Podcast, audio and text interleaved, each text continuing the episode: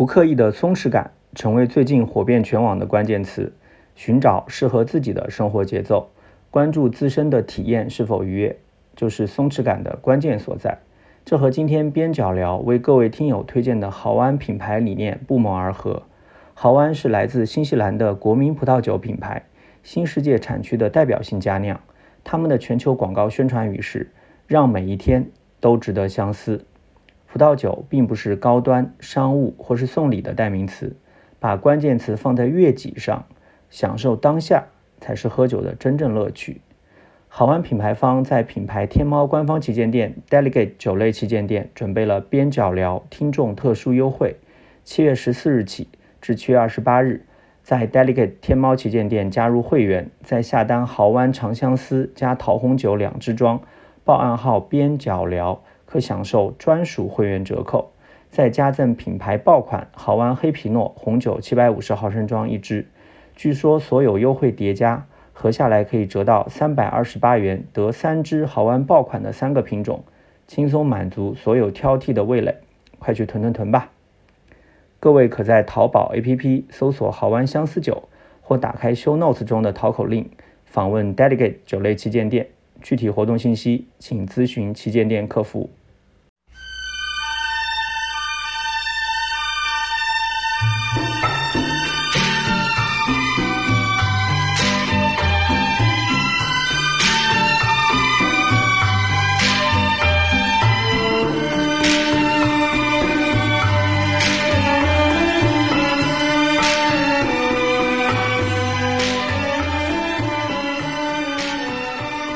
各位听友，大家好，欢迎大家收听本期边角聊，我是郑世亮。本期呢，我将会和我们另外一位主播博乔来聊一个其实蛮有意思的话题，就是王家卫的电影。那这个话题呢，之前我和博乔在陆家嘴读书会聊过，当然当时聊的是一个比较特定的主题，就是王家卫和文学阅读的关系。但今天我们的主题会更加的宽泛一点，也更加的轻松一点。那首先还是请博乔跟大家打个招呼吧。嗯，大家好，我是博乔。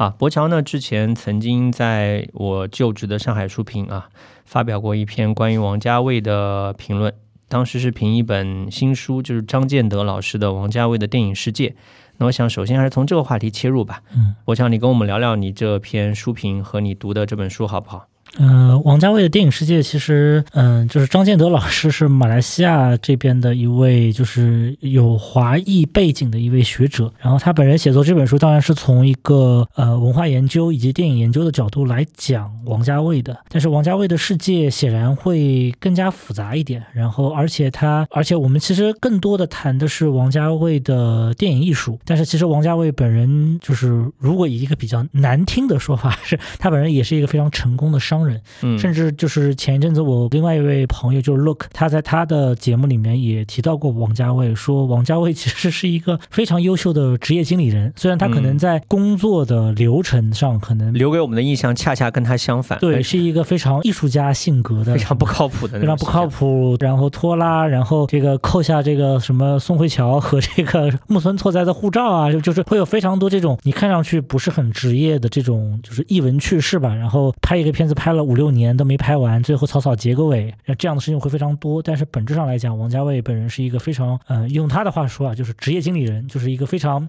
懂得商业运营的人。这个其实也是我们很多节目里面很少聊的一个话题吧。嗯，然后所以说这个在一本电影研究的著作当中，其实这些面相其实不太容易能够体现出来。但其实这就是王家卫本人的一体两面。然后在我的那篇书评里面，其实一开始也提到了一个故事啊，就是 不是一家人不进一家门啊，说这个王家卫以以前他在打工的时候，他在好像是在在一个牛仔裤的一个店里面打工，然后好像是一个香港的一个商圈的，好，而且而且是地下一两层的这么一个小店，其实就有一点像我们人民广场，就是那个地下一层的那些店。嗯，那他打工的时候，他就认识了一个很漂亮的女生，嗯，然后他两个人就是相处的非常融洽，然后这个女生其实一直在等王家卫跟他要电话，因为大家每天只是上班的时候会有接触，但是王家卫一直就没有要，然后这个女生都有一点失望了。了。但是最后王家卫还是跟这个女生去要电话了，说你能不能把你电话给我留给我一下？然后这个女生这时候也需要稍微矜持一下，她说电话我当然可以给你，但是六位数的电话呢，我只会告诉你前五位，最后一位呢要你自己去猜。嗯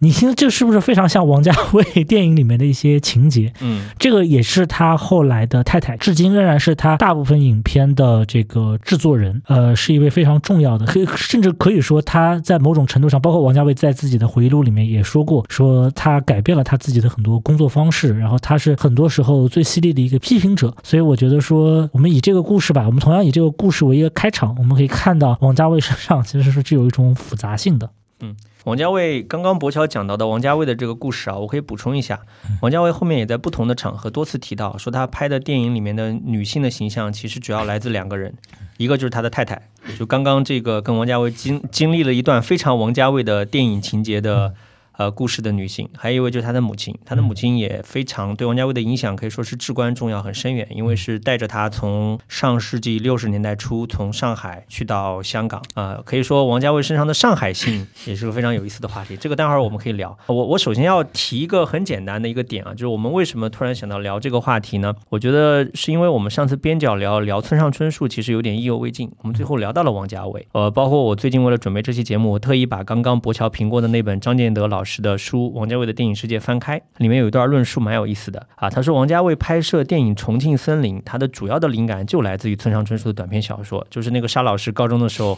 听到女生读的那个短篇，就是 在一个美好的四月清晨与百分之百的完美女孩相遇。大家如果要回忆这个故事的话，请打开村上春树那一集，我们应该在时间列表里面有标记过这个时间点。那必须标记啊，那是我们那一期节目的高光时刻，好吗？然后张建德老师说，他说《重庆森林》也从相遇开始啊，成为他们的这个电影的第一个故事的主题。就是当时如果大家看过这个电影，应该有印象，就在重庆大厦，就香港著名的重庆大厦里面有一段非常典型的这种港片式的警察追捕。然后呢，就是金城武所扮演那个警察叫何志武，就和林青霞就是擦肩而过。啊，说实话，我是看到这本书才明白，哦，原来这个桥段是来自村上春树，但这也太不一样了吧，简直就是魔改。就是就是我我我觉得说，就是对于像就是特别像王家卫，包括像李安这样的电影人，嗯，他们说自己受到了什么影响，嗯，你听听就好了，因为他们最后出来的那个东西，可能跟他们受到那个影响，你几乎看不出什么太大的关系。对，王家卫是蛮狡猾的。我后来读他的访谈录啊，有人就专门把这一篇拎出来，就是有个采访者就问王家卫，他说有人讲说《重庆森林》给人的感觉很像村上的小说给读者的感觉呢。王家卫当场就是否定三连，不是没有，别瞎说啊。他说可能就是用号码啊、时间啊这种地方相似吧。然后他马上话锋一转，他说：“当然，如果你非要说村上对我有影响啊，还不如说是我受到加缪的影响会比较大。”他说：“为什么大家会说村上呢？可能只是借我的戏来谈谈村上嘛。”哈，然后王家卫非常狡猾，但那个访谈者还不死心啊，他就问：“他说大家会这样觉得，是不是因为你和村上的作品都喜欢描写感情当中那一份机缘呢？”王家卫说：“他说我和村上唯一的共同点是，大家都是一个有感情的男人。”好吧，这王家卫确实套路蛮多的。我个人觉得，这不单是王家卫，其实很多呃，不管是小说大家、电影大家、戏剧大家，他们都很狡猾。他们在不同的场合，针对不同的采访者的问题，其实给的答案你不能太当真。对，而且特别像王家卫这样子的，就是可能跟侯孝贤不太一样吧。侯孝贤相对来讲，他作为一个比较。呃怎么讲？就是如果你看过侯孝贤的一些访谈的话，你会觉得他人还是蛮直的一个人。但是王家卫显然是有很多的商业考量，很多的话，无论是呃一些特定问题的套话，针对一些不同问题，他打太极、推太极式的这么一些回答，其实他是非常善于与媒体周旋，他知道媒体想听什么，嗯什么样的话容易做成标题，这个是他非常了解的。嗯所以说，大家很多话还是要稍微注意一下，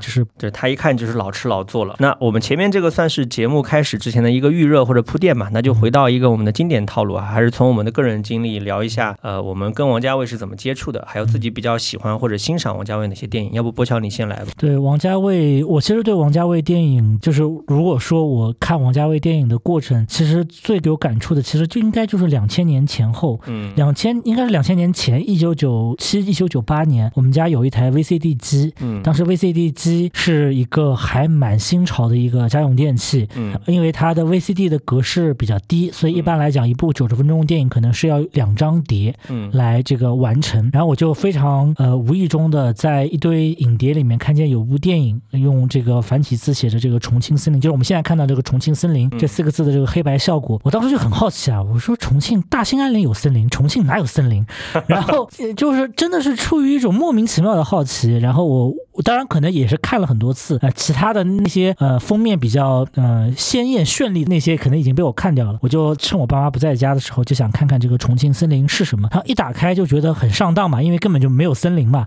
但是就不知不觉就看下去了，完全没有看懂，就是完全不知道，因为九七九八年我也才十来岁的样子，我完全不知道他在说什么。但是挥之不去，就是它里面的种种的那种，其实现在是可以矫情的说是文艺的感觉、文艺的调调，其实是挥之不去的。但是它整体展现出的那种电影的锐利度和那种，其实现在看来元气淋漓的那种感觉，确实是忘不掉。特别是，当然后来我知道，就是王菲可能就是不是一个特别优秀的演员，但是她在那部戏里面所展现的非常原生态的那些那那些动态，包括林青霞的那一头金发，嗯就是给我给年少的我带来了非常多的冲击吧。所以那个是我第一次是看过这个电影，虽然我可能甚至不知道这个电影导演叫王家卫，也不知道《重庆森林》到底是什么意思，就看到最后可能都不知道这个《重庆森林》是个啥。嗯这样，但是就是看完了，比较有印象的，包括我也自己也知道，王家卫其实是两千年以后了，嗯就是这个《花样年华》。然后《花样年华》看的场合也非常奇怪，是我们家亲戚来我们家玩的时候，那个时候过年好像好像过年的时候总要找一点娱乐，然后突然亲戚就说：“哎，你们家有这个那个《花样年华》，要不要看一看？”我其实蛮惊讶的，因为就就是这个片子，因为我家来的那个亲戚呢，他不是个知识分子型的那种亲戚，嗯他其实是一比较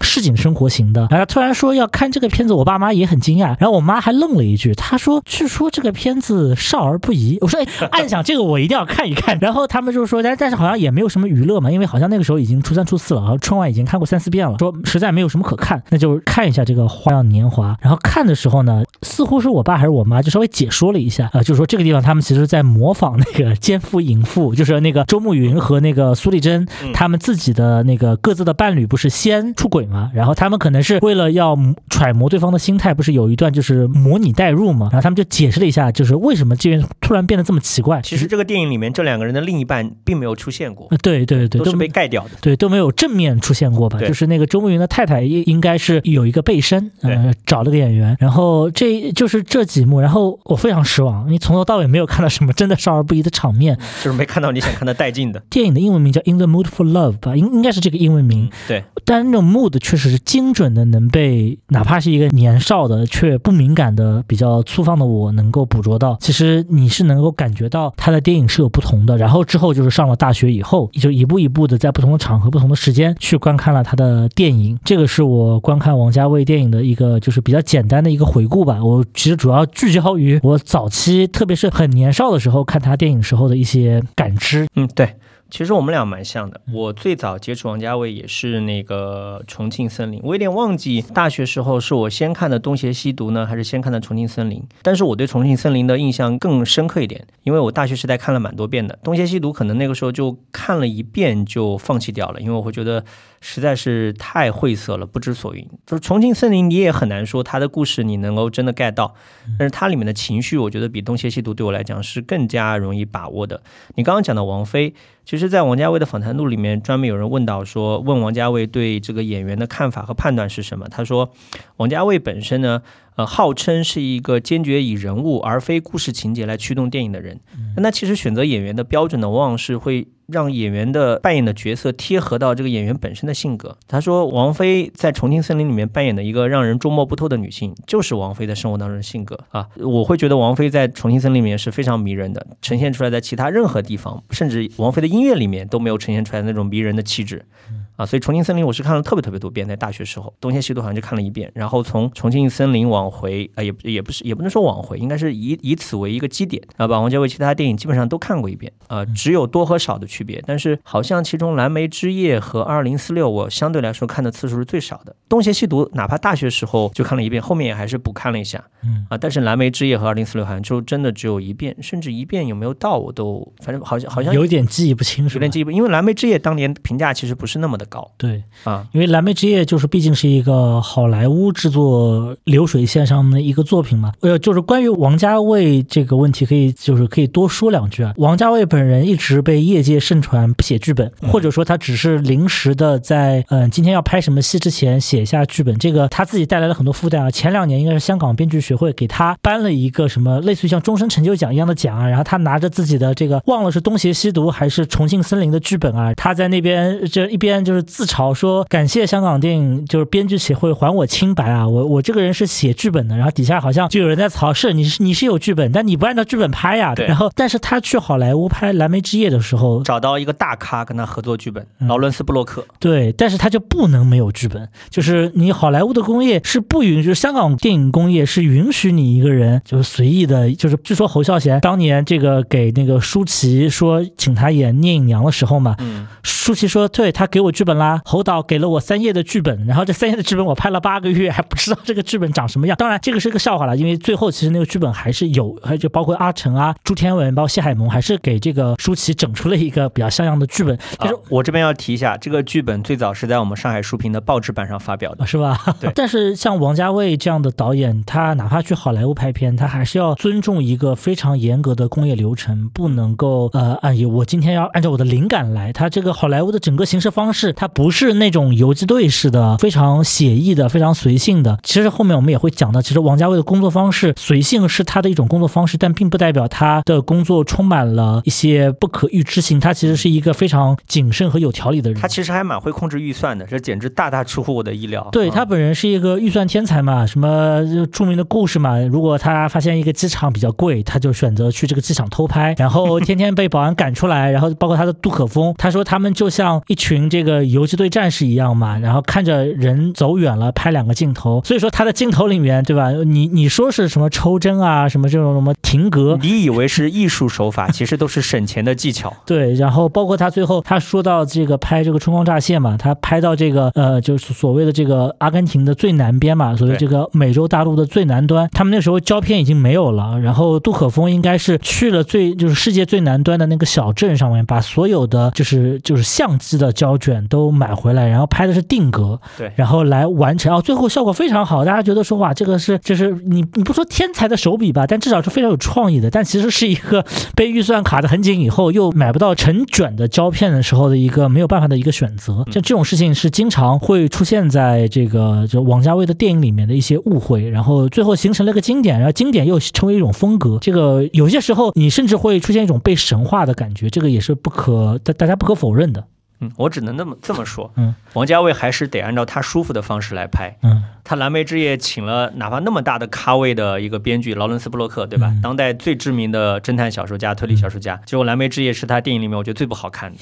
啊。当然，这也可能是我的偏见啊。嗯，因为捆住了手脚以后，其实因为就对王家卫有一个非常经典的一个描述嘛，他是用摄影机、用胶片来打草稿的这么一个人，他可能呃，他他真正的功夫是花在剪辑上面。对他很多前期的一些想法，其实跟最后出来的成片已经完全不一致了。然后这时候，所以他为什么要安排那么多的旁白、那么多的字幕卡？其实就是可能拍片的时候也没想好，但先拍了再说。拍完以后呢，他对故事、人物关系都产生了一些想要调整的地方。那这个时候你也很难把一堆演员再聚回来再重拍，你就只能通过旁白、通过通过字幕卡的方式来把这个东西给，甚至留白的方式。嗯把它给补足。所以为什么王家卫的电影，你如果去比如说 B 站上面去看的话，或者去豆瓣上面看的话，对他电影的解读、不同角度、不同情节的这种解读、猜测、补足，其实是最多。当然，这也是商业的一部分，就是你越多的争论，就像诺兰的那个陀螺有没有倒一样，这个越多的争论会引发越多的人去观影，也有利于他塑造他的个人品牌。但反过来说，也就是他这种其实不是随性，但是是被逼出来的这么，就是你拍出了一些电影素材，但这些电影素材最后无法达到你想要的那个方式，然后你被逼着在剪辑台上做了很多调整，对然后才会形成的这么一个。当然，呃，就是王家卫在现场工作的时候，他其实是会找到现场工作的那个感觉。就比如说，我今天到了这个现场，看到了张淑平为我设计的这么一个电影化的场景，嗯，然后我突然有了新的想法，这个新的想法我也不知道该如何完美的安置在这个电影当中，所以我就想了，我就把我的这个当场的现在的情绪给拍出来。就最典型的就是春光乍泄嘛，他们去布宜诺斯艾利斯的时候，连个剧本都不存在，张国荣就跟他去了，去了以后天天在看景。梁朝伟一开始根本不知道要拍的是个 gay film，对他以为是要拍个爱情故事。这个好像似乎后来是有说过，就是梁朝伟本人是知道的，但是他可能就是在宣传的时候嘛，这是个梗。但是梁朝伟确实不知道自己要跟张国荣拍那么大尺度的床戏，这个似乎他坚持要穿内裤 上去，他不愿意脱。对，他说这个内裤是我的底线。这最后来说他在色戒里面愿意脱，说是他在拍春光乍泄的时候有一点遗憾，所以说他就决定说为艺术献身吧。就是当然这是个笑话的说法，但是他最这边还有一个很好笑的点，后来这个电影公映的时候，梁朝伟坚决要求不能让他的母亲到场。他说：“你我不知道。”他说：“你供应，你可以邀请我，不要邀请我的家人，尤其是我妈妈，就非常好笑。怕老人家 承受不了，是吧？对，太受惊惊吓啊！是是是，但这就是王家卫电影的一个方法论吧？嗯，对。好，我觉得我们前面聊的这些比较有意思的事情，正好可以呼应到我们今天第一块想聊的内容啊，就王家卫的风格和他的由来，就是他到底是个什么样的风格，或者说他这个风格是怎么形成的。包括我之前跟博乔做的那一期节目也谈到，王家卫的风格形成相当程度上是受他的这种上海的身份或者说背景的影响，跟他的文学阅读有相当程度的关系。我觉得我们先从这一块聊起吧，就王家卫本身他受到世界范围内广泛认可的风格到底长什么样子，或者应该用什么样的概念去描述，以及这种风。风格是怎么来的？不过在此之前，我先跟大家做个介绍啊。之前有一些非常有意思的讨论，不管是在网上还是网下，大家都很喜欢对华语导演进行一个排名啊。然后我还看到知乎上有人问说，王家卫在世界电影当中的地位怎么样啊？但是就我所了解到的资料啊，待会儿波乔也可以补充或者修正。王家卫在国际范围内作为华语导演，可以说是几乎是无可争议的 number one。你从各种各样的榜单排名也好，或者说业界的这种评价来来讲，他的几部代表性的作品，包括我们刚刚聊到的《花样年华》，包括后面的一。代宗师也好啊，都是得到了非常高的评价，这是一块。那如果在华语导演本身，王家卫、杨德昌、侯孝贤，那也几乎是御三家或者三巨头哈。这个这个基本上我们在聊他的风格之前，先把他的风格得到了多大程度承认，我们先聊清楚，好不好？呃，王家卫本人，特别是《花样年华》这部电影，他应该在法国的电影票房已经不是一个所谓艺术片或者我们就是狭隘理解的文艺片的一个票房了。他在法国这个。好像是有一百八十万的观众人次看过这部影片。大家要知道，就是法国人是非常喜欢贾樟柯的，好像贾樟柯的《三峡好人》也就三四十万、四五十万的人的观影人次。所以说，你能看到就是王家卫这部电影，就是特别是《花样年华》这部电影，在西方的影响力是空前的。然后，特别是二二零二零一三年、二零一二年，他的这个《一代宗师》，嗯，去柏林参，因为柏林是一个相对来讲比较开放的一个电影节，观众是可以进场，不是只是面对媒体的这么一个电影节。我记得非常清楚。所有的外国媒体采访观看完《一代宗师》的，就是那些出来的那些观众的时候，所以就就是这个 exit poll 的时候，所有的人都提到说：“哦，这部我是因为王家卫的《花样年华》才来看这部影片的。这部影片是好是坏？哦，有些地方我看不懂。”所有的人都必然会提到《花样年华》，就你能看到这部影片在当时世界范围内的影响力是空前的，就可能类似于像呃，就是韦斯安德森拍了，比如说《布达佩斯大饭店》，他已经超乎了一个传统的这种。就是小众电影观影人群，而到了一个大众电影观影的这么一个区间当中。但是王家卫本人，就是刚才比如说郑世亮也提到了嘛，他身上兼具着上海性和兼具着这个香港性这个双重属性。对，然后是这样的啊，就是关于那个王家卫的上海性呢，我觉得有几点我们可以聊。当然，这个是从他的生活的细节出发，一个是他从六十年代初从上海搬到香港那段时间，他说他对他的人生有一个非常大的影响的一可以说是。细节吧，就是他妈妈一直会带他去看各种各样的香港电影。嗯，他那时候接触到大量，其实对他未来还产生了蛮有影响的导演的作品。当然，王家卫从来都是头很铁，他是不喜欢谈他受过哪些导演影响，他最多只谈他喜欢看或者当年看过哪些导演。他妈是一个疯狂影迷，疯狂到什么程度？就是他们刚刚到达，上午到达香港，可能从上海可能坐船各种方式到达香港，下午他妈就带他去电影院看的电影，应该是希区柯克的《电话谋杀案》，就是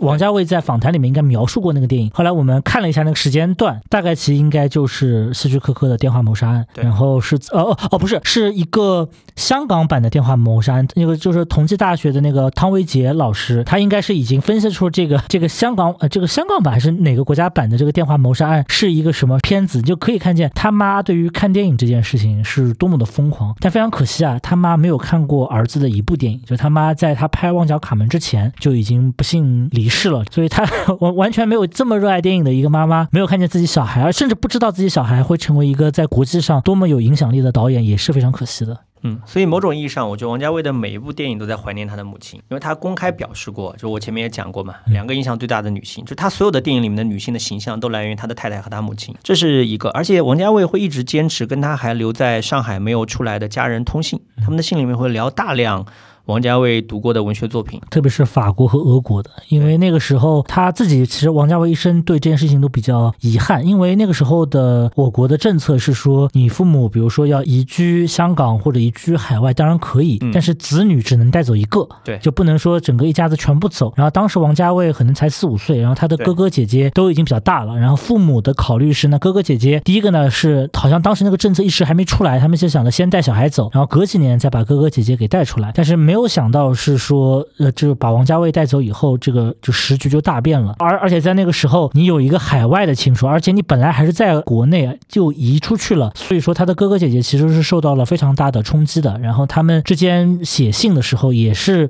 只能谈一些，就是说我过得很好，我最近在干什么这样的事情。然后王家卫需要找到一个东西，能够跟他的就是哥哥和姐姐进行一个情感的沟通。然后这情感，因为双方可能对各自的印象。都非常短暂，所以说肯定需要借助一些其他的媒介。然后，但当时在大陆又看不到一些其他的电影，嗯，而且呃，包括阅读也非常受限。但是在当时中国大陆以阅读俄国文学为主，其实还是允许的，因为那个时候我们虽然跟苏联可能关系比较紧张啊，嗯。但是大部分的这种俄国文学还是可以，像什么青年禁卫军啊，包括像什么托尔斯泰、托斯托耶夫斯基的很多书还是可以被阅读的。他们就王家卫其实是出于要跟自己的亲人进行一些书信沟通，所以他大量的阅读了俄国文学，还当然还有一些法国文学。但他当时也很痛苦，因为在香港，香港是一直是一个文化沙漠吧。其实，其实，在某我听过不止一个人，包括香港人都跟我说过，说香港其实是个文化沙漠。所以他们在香港其实要找类似的书非常艰难，但是他还是坚持的去找这种书，然后跟自己的这个家人在通信当中，然后来聊这些事情。其实这个是他幼年的一个所谓叫开口奶吧，这个是他非常重要的一个家庭记忆、文化记忆的一个组成部分。对，而且王家卫的文学品味确实蛮高的，他对鲁迅的《朝花夕拾》他就。就评价很高，他说写的特别棒。然后他也很喜欢那个阿根廷作家，就是写《蜘蛛女》普伊格。对，那那个作家，其实他的电影里面有很多手法也是从这个小说里面得到灵感。这个倒他倒是承认的，他不愿意承认导演的影响 啊，这方面的影响他是愿意承认的。然后刚刚讲到上海信，还有一块可以补充的是，他们六十年代到香港的时候，其实那个时候因为那个新中国建立了嘛，有大量的上海人南下，就是逃到香港啊，这个就相当于给文化的沙漠注入了一股又一股的清泉。所以我一之前一直开玩笑，我说。香港是商业上靠宁波人，文艺上靠上海人撑起来的，对吧？那个船王包玉刚就是那个宁波人，对吧？像董建华先生的父亲也是船王，董浩云是舟山人啊，所以董建华先生讲一口非常漂亮的老上海话。对，然后在那个时候，香港有各种各样的社区嘛，对，然后上海里面其实是有上海社区的。我们看到那个就是，比如说像《花样年华》，包括像《阿飞正传》里面那个潘迪华女士操这一口，就是我问过我我的一些上海朋友，他们有些人觉得那是老上海。话，但有些人觉得潘迪华那个上海话有点古怪的那么一个上海话，其实就是当时的那一代去香港的那些上海人，应该是在上海，就是香港的某一个地方形成了一个上海人的一个社区。嗯，这样的社区蛮多的。嗯，呃。当时在王家卫的访谈录里面，就有人就问他说：“你的电影特别钟情于六十年代，是不是因为你六十年代才移居香港，所以这段崭新的生活带给你很难忘的回忆？”王家卫是承认的，而他讲的很细。他说他们家刚刚搬到上香港的时候呢，只能靠租房子过日子，所以《花样年华》所描写那种很狭小的空间里面，来自大江南北的各种人物比邻而居的印象，就是他的亲身经验。而且有一个特别有意思的故事，他说他当时的隔壁房间就是个作家，说每天喝酒喝得醉醺醺的，过得很苦闷的样子。后来王家卫才知道，说他在上海的时候是。个很有名的记者，可是新中国建立之后，他混不下去了，可能身上有些历史问题吧，比如说在汪伪政府时期可能落过水，就逃到香港，所以他是有一种很怎么讲，就是落难的感觉，对吧？生活空间极度的压缩，只能困在一个又破又旧的小房间里面混日子，而且为了谋生什么都要写。像他的那个电影里面的那个周慕云，原型就是香港作家刘以畅，嗯啊，刘以畅也是从那个相当于是从大陆去到了香港。对他的那个小说主要是就是应该是受启发，就是刘以畅的《对道》嘛，还有酒徒，对《酒徒》这两个小说的启发，然后会塑造出一个周慕云这样子的一个。当然，你到二零四六里面可能会更加的桀骜不驯啊。对，他在那个《花样年华》里面塑造那个文人，就一天到晚爬格子，对吧？早晨起床就开始写，说一直写到晚上八九点钟，对吧？你要是有空跟太太看场电影，散散步就最大的娱乐。王家卫讲说他认识刘以畅，这就是刘以畅的真实的状态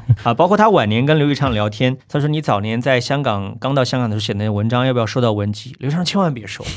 那个时候我为了钱什么都写，这收不得啊，受了影响我作为作家的形象啊。所以你看，其实很多时候人真的靠缘分啊。你说刘以昌的作品在文学史上也好，或者说在市场的畅销度上也好啊，那跟王家卫的电影完全不在一个层次上。但是他因为认识王家卫，他就可以某种程度上青史留名。而且你想演他的人还是那么帅的人，对吧？梁朝伟来演刘一畅，对吧？刘一畅本人的形象是远远不及王家卫，呃，远远不及梁朝伟的。OK，这一块呢是王家卫的这种上海性或者香港性对他作品的风格的影响。但是我觉得还有一个非常重要的就是他的文学阅读啊，我们前面点到了一下，我觉得博乔也可以跟我展开聊聊这个话题啊。我觉得王家卫就是在香港这个地方，当然可能很多人会，包括很多就是学院派，可能对王家卫最大的一点批评，就是因为其实是来自于他的身份认同的问题，就是王家卫本人是一个在香港，香港是一个。被殖民的地方，所以他可能会拥有着非常多的殖民的色彩。那比较典型的就是王家卫本人，你比如说他在就是很多自己电影的音乐里面会大量的运用像纳金高，包括一些菲律宾人比较喜欢的那种拉丁裔的这种音乐。其实说白了，纳金高也是因为他妈妈喜欢。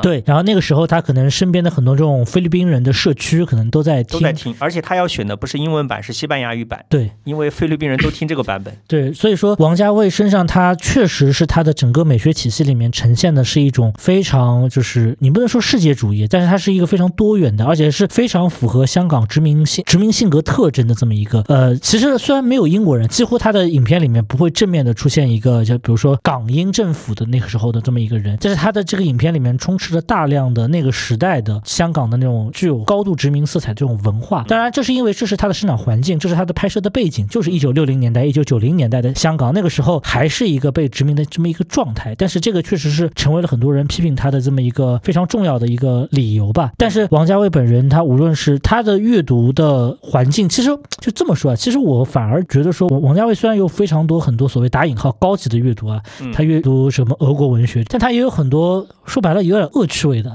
就是比如说最典型的例子，就是那个写那个畅销书的那个，就是那个什么啊，张嘉佳。对，张嘉佳。其实王家卫据说是真心的，还挺喜欢他的。然后包括，不然为啥会监制《摆渡人》呢？对吧？对对对。然后，而且据说《摆渡人》里面就是据不可靠的信息，呃，说《摆渡人》里面有相当多的戏其实就是王家卫拍的。虽然《摆渡人》被大家喷到爆，大家说绝对不可能是王家卫拍的电影，但是据非常不可靠的信息啊，说就是他拍的。这样 对，就就你你不是说全部都是他拍摄的，但是很多内容是他拍的，然后包括他，呃，其实你说刘以畅是一个多么优秀的作家嘛？其实刚才郑世亮也说了嘛，也未必是吧。然后他还有很多那种非常驳杂的口味，当然驳杂本身不是坏事，而且特别是对于电影导演来讲，就是好的小说不一定非要必要改编成文学作品，呃，同样，呃，没有那么优秀的小说，有时候反而也挺适合改编成影视化作品的。所以我觉得就是就是在王家卫的身上吧，他驱动他的真正的力量，我觉得既不是文学性，也不是影像，就是对于某一个影像的执念。王家卫拍摄更多的其实是心中的一个一种感觉，其实就是那个 mood，是情绪。就是一种情绪，然后他就包括比如说最典型的例子就是《春光乍泄》嘛，那个时候可能是临近九七了，王家卫特别想拍一个关于像跟身份有关系的这么一个主题，然后想拍一个被接受、被承认的这么一个主题，而且他想拍这个主题是想离香港、离大陆越远越好的地方去拍，所以他就最后就选择了布宜诺斯艾利斯。所以说他是被某种情绪和某种意念牵引出来，整个，所以为什么我们刚才说他的大部分的电影。叙事如此的暧昧，如此的不清晰，呃，拍摄的时候可能跟最后成片的时候会有如此大的落差，必须要通过剪辑、通过旁白、通过一系列的字幕卡来完成。其实很大程度上是因为他的影片在拍摄的时候都是按照一种情绪意向去被牵着走的，嗯，而且他有一个很重要的工作方法，就是在现场给演员放音乐，因为他是从非常客观、非常直觉以及非常实用的角度上来讲，可能演员不知道他心里面想要的是怎样的一种韵律感。你比如说是梅林茂的一个乐曲，然后伴随着那个梁朝伟和张曼玉在这个小巷中这种穿行的这么一个步调，演员如果你不给他听实际的音乐的话，他是很难感受到这种步调的感觉的。但是，一旦听了音乐以后，他就会很好的能够掌握出那种韵律。但是，他同样凸显的另外一个问题就是，为什么电影会有配乐？当然，电影有配乐最主要的功能其实就是为这段影片提供一种情绪。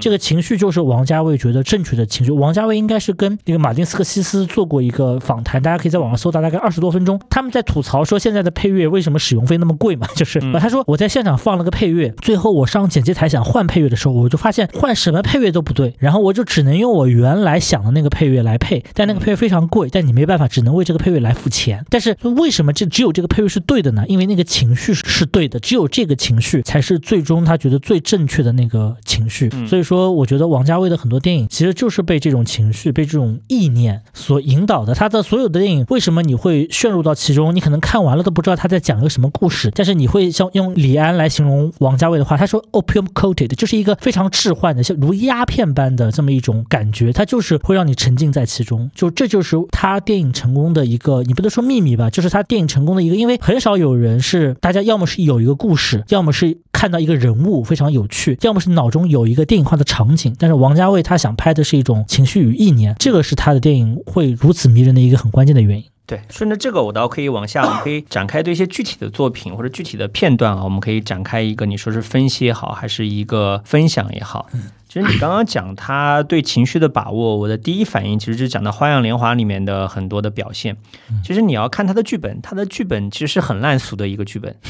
啊，就是首先是写爱情，爱情片拍的人太多，而且是婚外恋、出轨。啊，所以后来有人问他说：“你开始真的想拍这个吗？”王家卫说：“不不不不，我我可不想拍婚外情的故事。”他本来应该是想拍一个影片，这个影片由三段构成，然后中间这个影片呢与吃高度相关。对，他说我要拍一个关于食物的电影。对，你说王家卫不说，谁知道这拍的是一个食物的电影？对，你现在想想看，《花样年华》跟吃有什么关系？没有半毛钱关系，好吧？里面还是有一些食物的镜头，但是他不说，还真不知道。是。然后后来他说，等到拍好之后，他觉得其实他拍的也不是关于食物的电影，而拍的是他说在那个年代人们的交流，很多时候会出现一个问题，就是我们如何保守秘密。因为在那样一个六十年代，大家来自天南海北，都带着很多秘密，你交流当中难免泄密，所以他要拍的人与人的关系，这个人与人的关系的体现是如何保有秘密。所以这是一部关于秘密的电影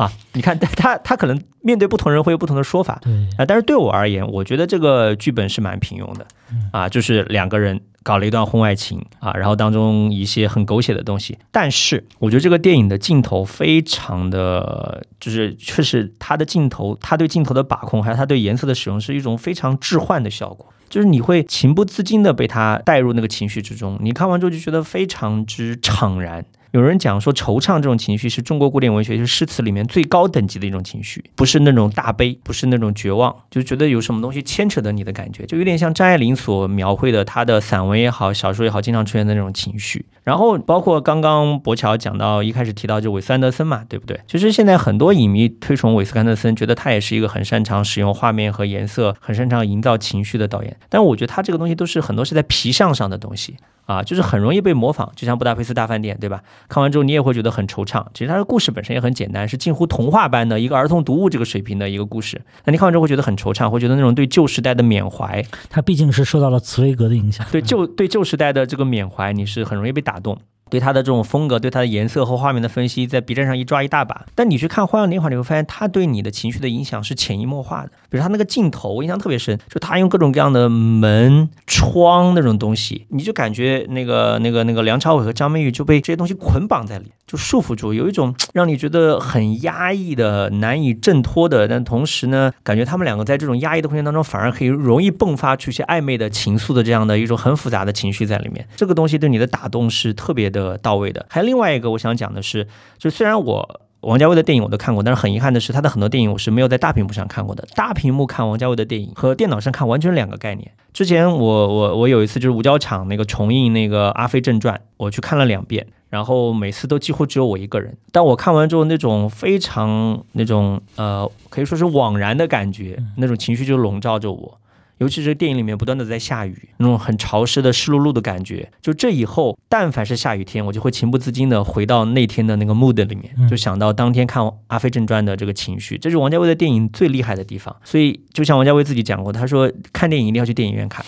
不然就不叫看电影。我觉得，虽然我们一直很反对说给电影要找一个主题，甚至给电影作者要找出一种非常固定的风格，但是我还是觉得说，王家卫的电影其实还是有一个所谓 motif，就是所谓母题，就是所谓爱而不能。我觉得从比如说《旺旺角卡门》开始，一个小混混跟自己的表妹，像张曼玉这么一个角色，他本质上不应该发生感情，但却发生了，但自己是一个混混。然后到后面的《东邪西毒》里面，就是吧，跟自己的嫂子之间的爱而不能。嗯，然后包括到了这个重庆。森林里面，对吧？那个金城武，那个什么找阿妹呀，然后就是那种。其实从常识来讲，这是最让人难以理解的。金城武都会谈不到对我最不让我不理解的就是，居然会有人把金城武给我，我一个男的都不太理解这件事情。没有人能够理解这件事情。对，就是唯一能够解释，就是因为金城武太宅了。因为金城武真的是个宅男，很喜欢打游戏，很喜欢看动漫，那可能会被女朋友嫌弃这一点吧。对，但是你看，就是里面的金城武，包括后面的王菲，也是处于一个爱而不能的状态。那其实到《春光乍泄》里面的这个。就是梁朝伟演的这个角色，然后再到这个《花样年华》里面的周慕云和从周慕云和苏丽珍之间的这个感情，其实是最明显的，这是一种禁忌，就是两个人已经明显的对对方产生了好感，而且两个人明明似乎也有理由，当然可能在各种版本解读里面，大家说可能就是周慕云其实是想通过对苏丽珍下手来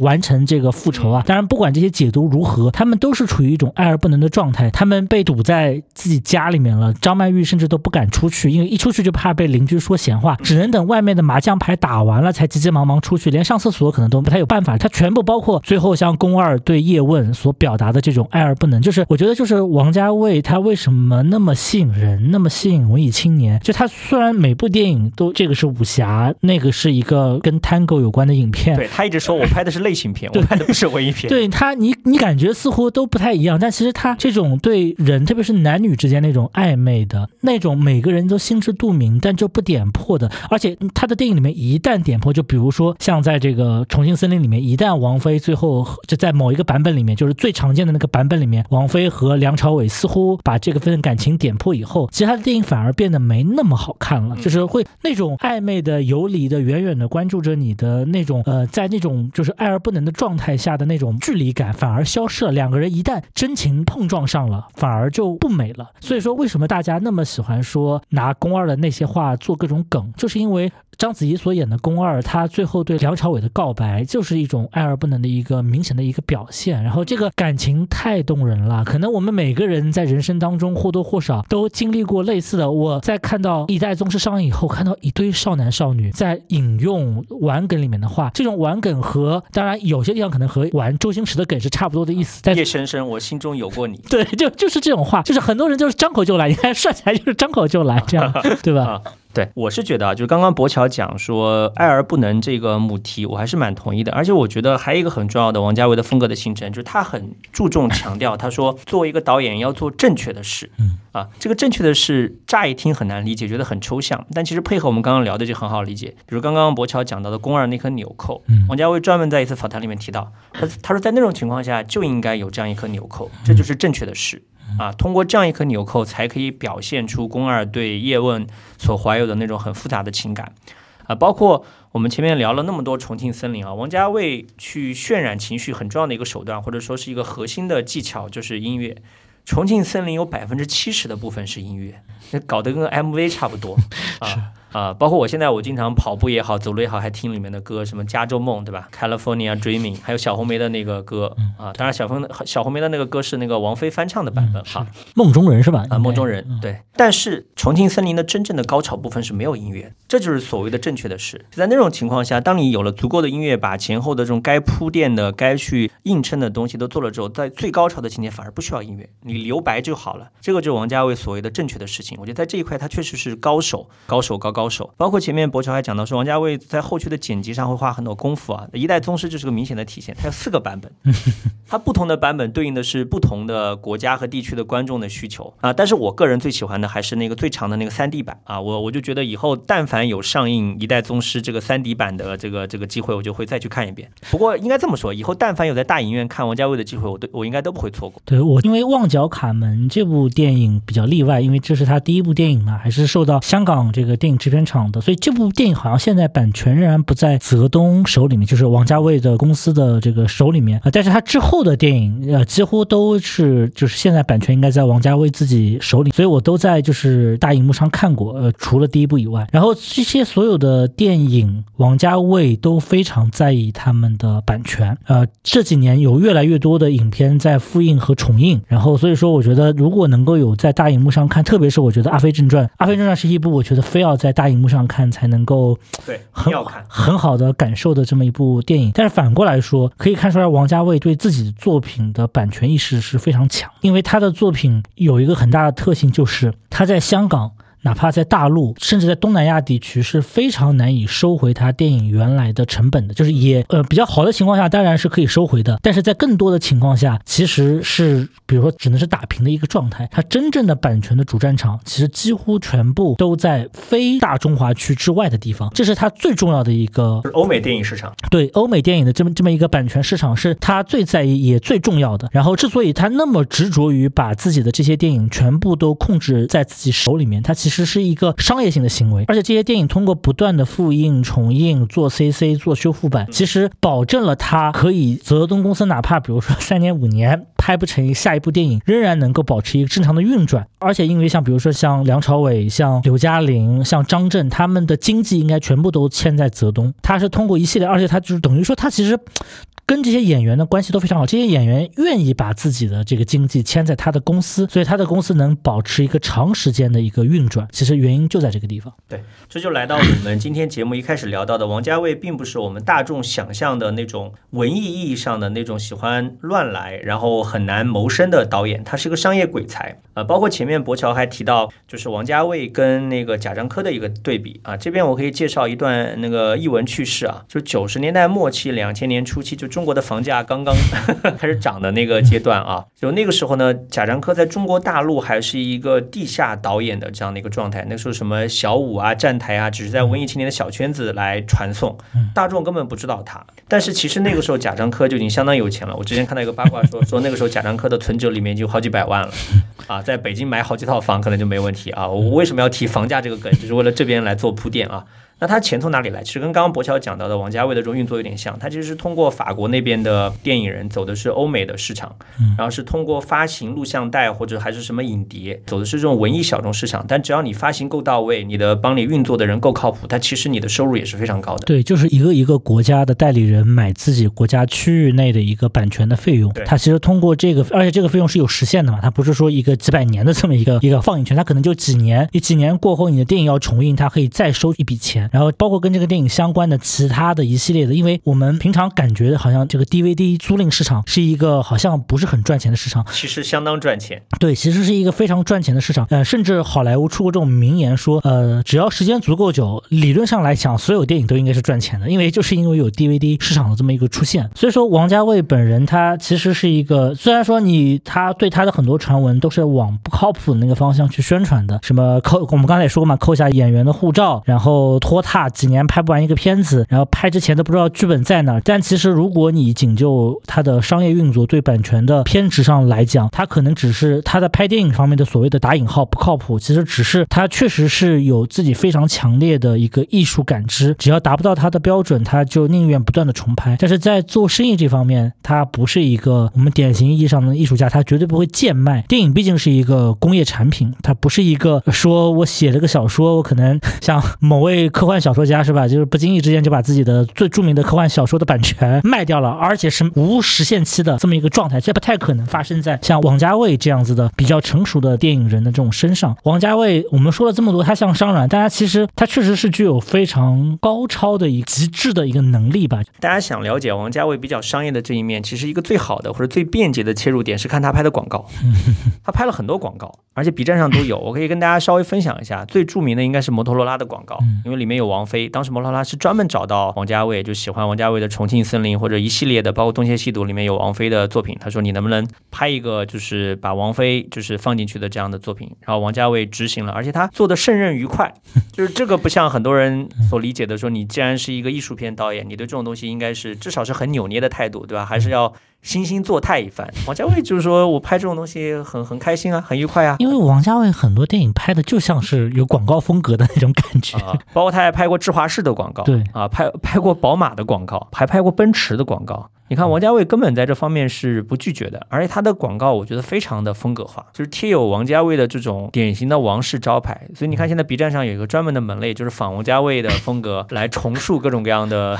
其实还有一个 什么一九九六年的椰树牌椰汁的广告，它不是王家卫拍的，但大家都觉得那个风格极度王家卫化。对，但是就像我们前面聊到的这些呃商业层面的运作，我觉得还是围绕一个核心或者围绕王家卫本身而展开的。这里面它的内核的。部分或者真正的王家卫的独得之秘，我觉得相当程度上是没有办法通过这种简单的方式去模仿或者去调动的啊。我觉得王家卫他拍广告，其实很多时候也只是把他的弱水三千拿出一瓢来。啊，所以说大家可以从这个当中可以体会到王家卫的这种心思的活络，或者说身段的柔软。但你真正要感受，还是回到他的电影里面。我觉得我们最后还可以再聊一些，就是王家卫的电影跟其他的作品或者其他导演之间的关联。虽然他自己本人不太喜欢这样的话题，但是我觉得我们作为影迷是可以聊的。我自己比较感兴趣的，其实是他在《一代宗师》里面，他讲到，他说他就非常明确的讲，他说他就是要拍一版拍一个民国版的功夫片的这个类型的《武林往事》或者叫《民国往事》。然后他这一块当中，我觉得我看电影虽然看了很多遍，但我没有注意到的是，他说他当时有一个叶问去那个金楼，就是被挑战啊。他被挑战，他是这样说的：他说他其实是妓院里面接受三个挑战的情节，是在致敬刘家良的电影，然后邵氏兄弟的电影和徐克的电影。他希望这不仅仅是一部功夫电影，而是像《美国往事》。那么刘家良可能大家不是特别熟悉，但我说一个作品大家就知道，就《醉拳二》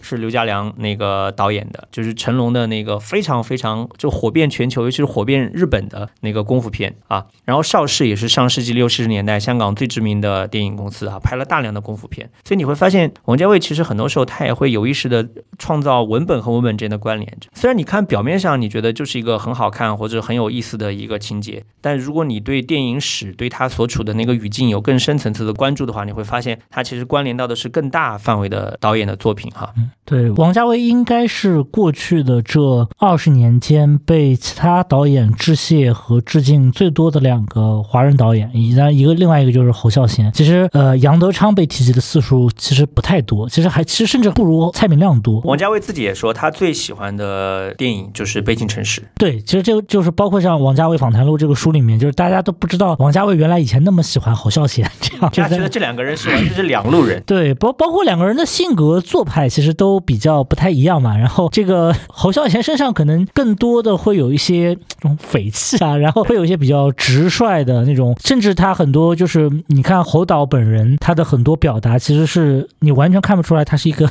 大艺术家，他更像是一个具有草莽气息的一个台湾从台湾中南部出来的这么一个底层人民的这么一种感觉。他一直是说，他说我很喜欢沈从文。啊，是受到沈从文的小说编程的影响，他就讲的很直接，不像王家卫那么云山雾罩，对吧？会给你引用一段京剧，然后再讲自己的这个文学师承。但他确实是，与其说王家卫受到了很多导演的影响，他我我觉得这个意义上来讲，王家卫其实受到的影响远远不如他对别人的影响要大。最典型的例子就是，比如说《月光男孩》的导演巴里詹金斯，包括还有像那个就是甲骨文公司的老板的那个女儿，他那个女儿就是非常喜欢王家卫，然后一一。代宗师后面他投了非常叫 Mick Ellison，投了非常多的钱，他非常高兴，就是去王家卫的剧组探班，作为制片人啊，就是有钱就任性啊。那个梅 c 艾 s 森应该是他爸在他生日的时候问他想要什么礼物，然后最后他爸就是那个甲骨文的老板艾利森就送给了他两亿美元的拍电影的启动资金，他就拿着两亿美元找了非常多他喜欢的导演去投钱，然后他就是梅盖利森也是他的这个推崇者，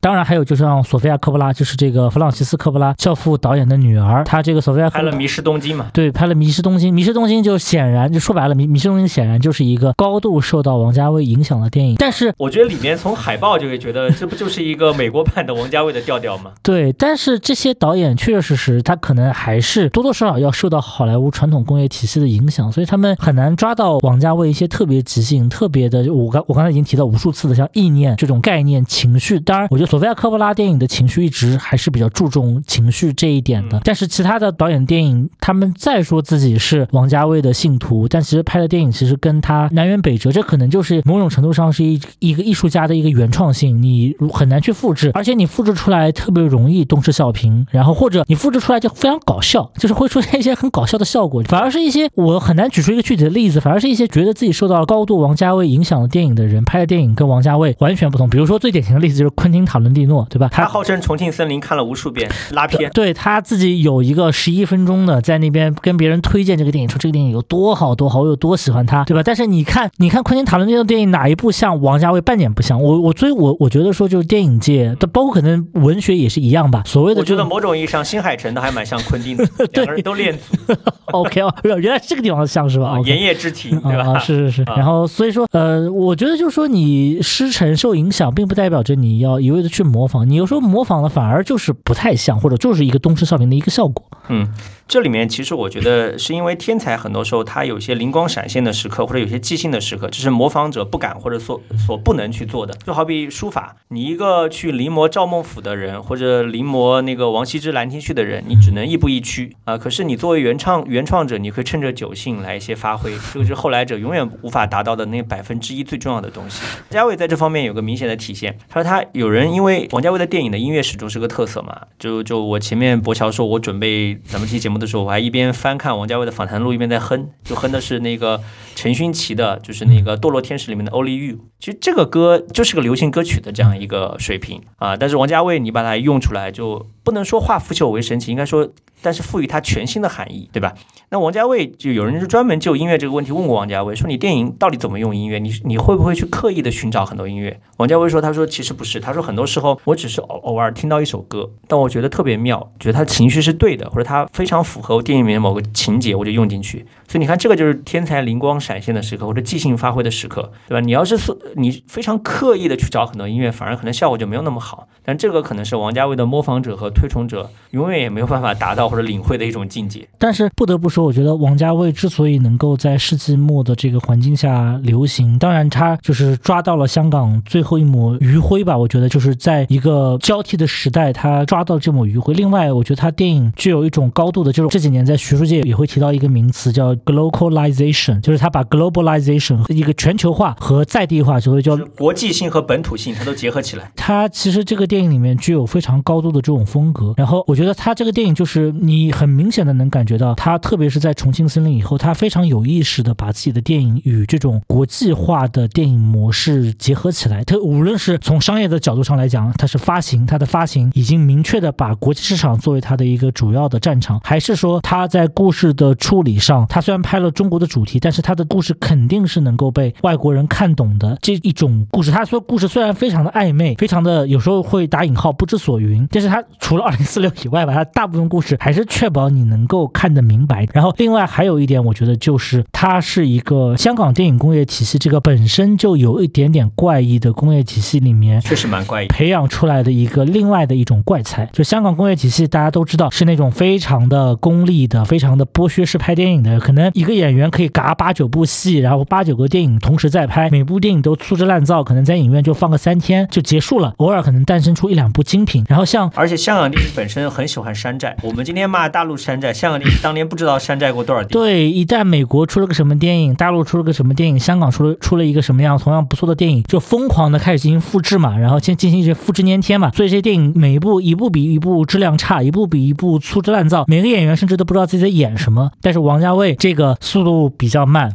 非常讲究这个画面的精巧性，整个工期其实是一个精比较精工细作的状态的人，居然能够存活下来，而且在《阿飞正传》出了那么大问题，就出问题以后，他在陪到姥姥家，陪到姥姥家了，然后包括《东邪西毒》拍完以后，制片人都快在。门口骂娘了，然后整个的观众出来是懵逼的一个 这么这么一个状态。但是张国荣在那个好像是台湾金马奖之后，那个好像就是《阿飞正传》没有拿到什么奖，还是《东邪西毒》没有拿到什么奖。然后张国荣跟王家卫说：“导演，就是我知道这个片子可能不太卖，也没拿到什么奖，但如果以后你要拍类似的片子，你还是可以来找我。”就是对于一个顶级的有艺术感知的像张国荣哥哥这样子的人，他其实是知道他是识货的，他知道这种。这种机会，这辈子这种导演 这辈子可能再也难得能够碰到，就是因为香港电影有这么一种冗余性，它生长出了这么一个怪胎，但它也就最多只能生长出这么一两个怪胎，到头了，这生长出再多的话，那这个电影工业确实就就哪怕没有生长出来，它也垮的差不多了嘛。但是它仍然能够包容下一个生长出这么一个打引号正面意义的奇葩，所以说这个也算是我觉得说，呃，我我我的那篇文章其实标题就叫做香港电影工业最令人惊喜的 bug 嘛。其实它就是一个写错的程序，但这个写错的程序却在日后变得如此美丽，甚至可以代言香港电影。这个其实也是大家没有想到的。哎呀，你说了那么多，我就一句话，张爱玲讲过的，到底是上海人。行吧，好吧。你想是不是这样？作为一个上海播客，我们难道不应该光明正大的把这句话说出来吗？你是一个湖北人，我是一个江苏人，我们在这边自称是个上海播客，合适吗？不是自称，我们就是个在上海的播客。行，OK OK，对吧？就像王家卫作为上海人去到香港。成为了一朵奇葩，对不对？你作为南京人，我作为湖北人，我们也可以在上海成长为播客界的奇葩，好不好？好的，好的，好。本期的节目就到这边，以后有机会王家卫这个话题，我们还可以继续聊。毕竟我们为什么要在结尾 Q 到上海这个点呢？因为王家卫导演的《繁花》电视剧可能在近期要上映，对，但具体什么时候不知道，也可能会拖延。以后有机会我们再聊王家卫吧。感谢大家收听本期节目，我们下期再见，拜拜。